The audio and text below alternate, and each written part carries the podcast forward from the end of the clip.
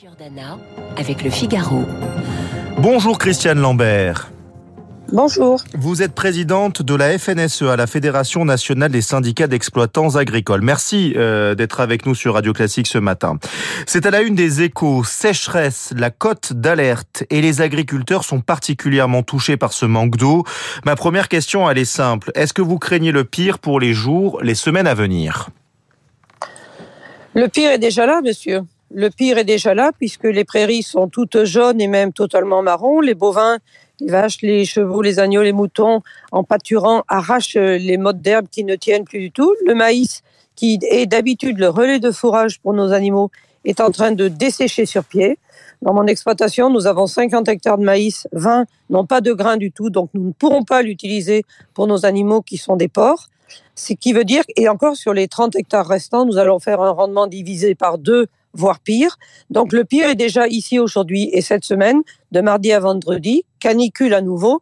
Donc l'agriculture paye un lourd tribut. Les betteraves sèches, toutes les cultures qui sont encore euh, en extérieur, sur pied, sont en train de souffrir. La vigne, malgré le début des vendanges, par exemple dans le Beaujolais, la maturation ne se fera pas, les grains de raisins ne mûriront pas, ils dessèchent. Donc c'est une année vraiment catastrophique. Est-ce que vous vous sentez soutenu par le gouvernement? Elisabeth Borne a lancé un comité interministériel de crise pour euh, la pénurie d'eau, pour la sécheresse. Est-ce qu'elle vous parle, la Première ministre? Bien sûr, son premier déplacement euh, était d'ailleurs dans le département du Loiret, rappelez-vous, mhm. où euh, dès le samedi après sa nomination, elle a fait un tour dans une exploitation qui avait de l'irrigation et qui, grâce à l'irrigation, pouvait, en plus des céréales, avoir de la production de légumes, de fruits, de fraises, etc. Ce comité interministériel de l'eau, c'est aussi parce que ça concerne tous les secteurs et le ministère de l'Intérieur euh, est d'ailleurs au premier rang avec les incendies notamment. Je salue au passage le courage des agriculteurs qui, mhm. en plus de leur travail, vont épauler les pompiers en Gironde, en Bretagne, dans l'Eure, euh, dans le Maine-et-Loire hier encore, pour essayer de sauver. Donc euh, cette cellule est nécessaire. Il y a cette semaine des réunions avec les préfets pour faire le point sur l'état des nappes d'eau et prendre les décisions qui doivent être prises. Alors j'aimerais que l'on entre dans le détail. La récolte de maïs va donc commencer avec un mois d'avance car les plants euh, commencent à sécher. Euh, pour que les auditeurs comprennent bien, quelle est la conséquence de cette récolte anticipée? D'abord, la récolte de maïs, elle est déjà commencée ici. Tous mes voisins producteurs de bovins ont ensilé leur maïs sans mhm. épis, sans grains, donc avec beaucoup de valeur en moins, beaucoup moins de fourrage, parce que il est à un stade où il est en train de dessécher. Donc il faut sauver le peu de matière verte qui existe. Moins de maïs dans les silos, dans nos stockages, c'est moins d'alimentation pour nos animaux. Le manque de volume, il faudra le compenser. Et donc acheter des aliments euh, grossiers, des aliments pour nourrir les animaux. Les acheter à prix d'or, parce que l'alimentation a augmenté de 25%. Donc c'est un problème technique, trouver du fourrage, récolter vite. C'est un problème économique, euh, acheter plus cher. Et c'est donc un problème d'équilibre financier des exploitations si nous n'arrivons pas à vendre nos produits plus cher, parce que en plus de la sécheresse, vous le savez, le carburant a doublé, eh l'engrais a augmenté de 150%, l'énergie augmente, tout a augmenté. Quand toutes nos charges augmentent, si on ne veut pas être dans le rouge, il faut qu'on vende un petit peu plus cher. Oui, parce que vos confrères et vos consoeurs tapent déjà finalement dans les stocks prévus pour l'automne euh, et pour cet hiver, c'est bien ça? C'est bien ça. Comme le témoignage l'a dit tout à l'heure, déjà depuis trois semaines, les éleveurs apportent du fourrage dans les prés à leurs animaux qui n'ont plus rien à brouter, plus rien à manger. Ces stocks, ils étaient calibrés pour nourrir les animaux pendant l'hiver, quatre mois, quatre mois et demi d'hiver. Ils manqueront cet hiver.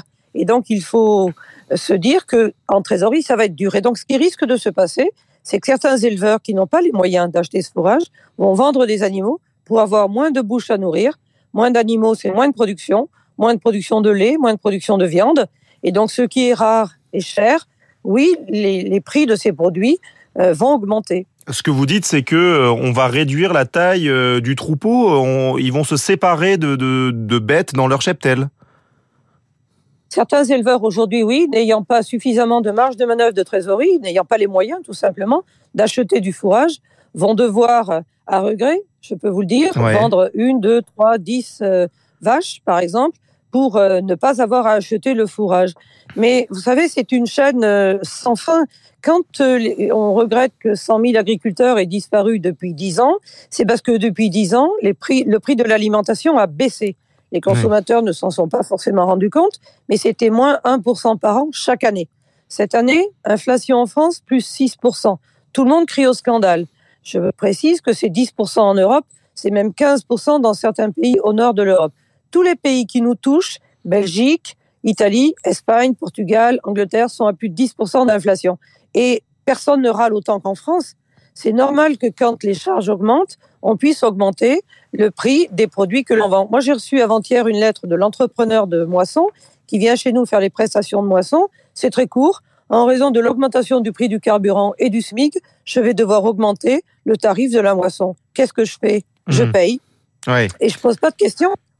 Oui, oui, on comprend votre votre désarroi et euh, il y a probablement une autre conséquence, c'est qu'il va y avoir une baisse de production du lait de vache. Oui, déjà, elle est engagée puisque en France, elle a baissé de 1,4% au premier semestre.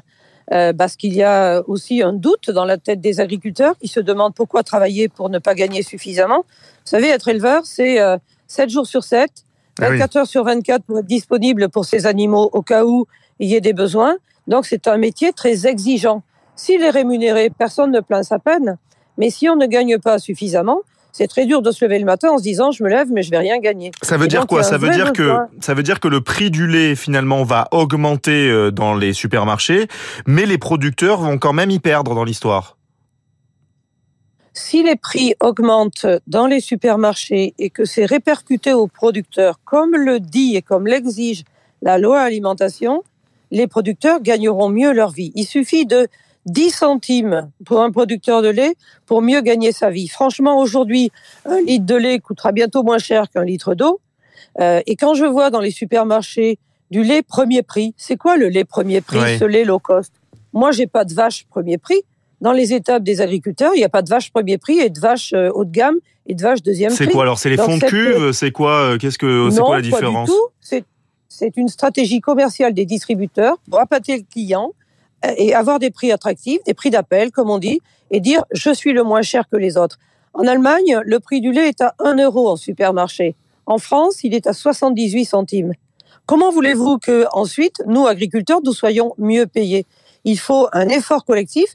La démarche C'est qui le patron que vous connaissez certainement? Oui, bien sûr, oui. A mis en avant qu'est-ce que coûte euh, la production d'un litre de lait Il fallait 99 centimes. Là, ils sont passés à 1 euro. Si tous les laits étaient vendus au moins à 1 euro, c'est-à-dire le prix que ça coûte pour le produire, et non pas 78 centimes, et même moins, comme certains le font, dans un prix promotionnel il y a 15 jours, c'était 43 centimes le litre de lait. C'est indécent. C'est une insulte au travail des agriculteurs.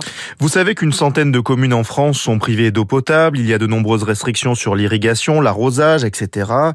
Pourtant, certains agriculteurs désobéissent, ne suivent pas les règles. Euh, ils disent qu'il en va de leur survie, leur survie de leur euh, exploitation. Est-ce que vous les comprenez? Oh, Moi, je comprends surtout que c'est un crève-cœur hmm. de voir toutes ces cultures dessécher et mourir. Surtout quand à côté, on nous explique qu'il faut arroser les golfs et que c'est indispensable pour l'équilibre économique des golfs. Comme si c'était pas indispensable pour l'équilibre économique des exploitations agricoles que de pouvoir arroser euh, son horticulture, ses fleurs, ses arbres, ses maïs, son fourrage pour les animaux. Je crois que la priorisation de l'eau, elle est indispensable. Et vous savez, il faut écouter l'hydrologue de l'INRAE, l'Institut de recherche mhm. agronomique, euh, Monsieur euh, Vatnek André Assian, qui dit en France, on a une mauvaise gestion de l'eau. Nous sommes un pays où il n'y a pas de manque d'eau. Il pleut beaucoup. La majorité de l'agriculture est une agriculture pluviale. Mais 5% d'irrigation seulement, c'est bien moins que dans d'autres pays. Il y a eu un blocage en France sur la création de barrages réservoirs, c'est lui qui le dit, de réserves d'eau, de stockage d'eau. Nous avons une mauvaise gestion de l'eau. Et plus le climat change, plus il y a des pluies diluviales l'hiver et des sécheresses l'été, plus c'est flagrant que c'est une erreur historique en France de n'avoir pas fait ces réserves d'eau. Alors aujourd'hui, moi je le dis tout net, si on veut sauver le soldat élevage, et il faut sauver le soldat élevage, il faut sauver le soldat agriculture aussi, il faut qu'on change notre rapport à l'eau. L'année dernière, le ministre de Normandie a conduit le Varenne agricole de l'eau et du changement climatique, conclu par le Premier ministre lui-même. Ça montre une volonté politique. Maintenant, il faut mettre en œuvre. Mais est-ce que quand même la... Est-ce que quand même l'agriculture va pas devoir euh, s'adapter à l'avenir? Parce que est-ce qu'il faut pas arrêter par exemple la production de maïs parce qu'elle consomme trop d'eau?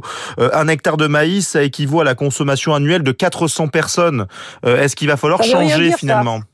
Oui, mais ces chiffres-là, balancés comme ça, ça C'est le ministère de l'écologie qui le dit, hein C'est le ministère de l'écologie. Oui, peut-être. Oui, mais pour autant, ça ne veut rien dire quand même. Hmm. Je suis désolée. Il faut regarder les choses en face. Nous ne stockons que 1,7% de l'eau de pluie qui tombe. L'Espagne en stocke 25%. Nous sommes la cigale, là où l'Espagne est la fourmi. Elle stocke l'eau quand elle est abondante. En France, nous laissons filer l'eau, nous gaspillons l'eau. Aujourd'hui, tout le monde parle de sobriété. Il n'y a jamais eu autant de piscines en France. C'est vrai ou c'est pas vrai? Bon, alors disons d'abord cela. Et dire qu'un hectare de maïs, c'est l'équivalent d'eux. Le maïs, il est fait pour quoi? Pour nourrir les animaux, pour mhm. nourrir les hommes.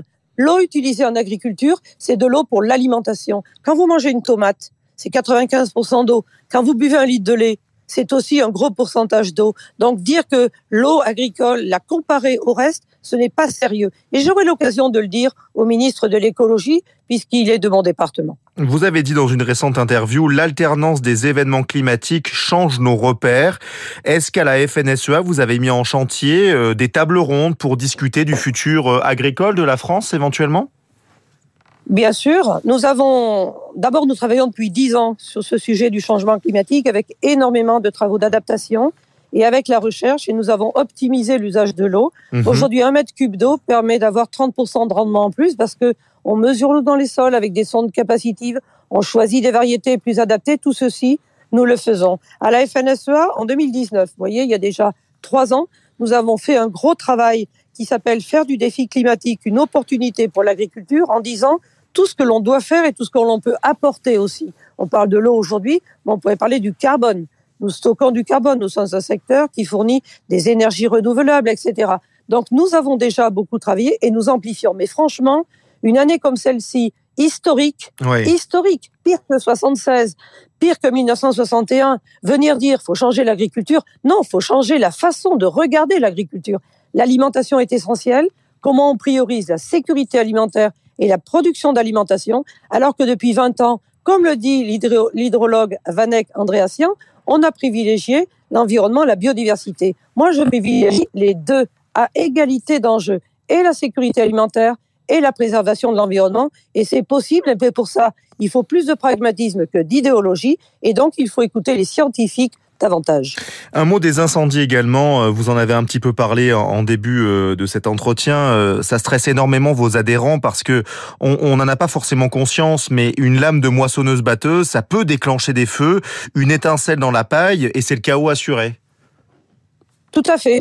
Et c'est ce qui s'est passé à plusieurs endroits. On a en tête une vidéo de Loise, mon président de la FDSEA, qui a stoppé la propagation du feu parce que courageusement, il a pris son tracteur et sa charrue pour faire une raie de terre et pour stopper. Idem dans le Maine-et-Loire les agriculteurs avec leurs engins ont stoppé la propagation euh, du feu, mais c'est aussi un mégot jeté de la route. C'est ce qui eh s'est passé dans Ah, nous avons malheureusement perdu Christiane Lambert, nous avons perdu la liaison. Eh bien, je vous remercie Christiane Lambert, présidente de la FNSEA, la Fédération nationale des syndicats d'exploitants euh, agricoles. Eh bien, il est 8h28 sur... Euh,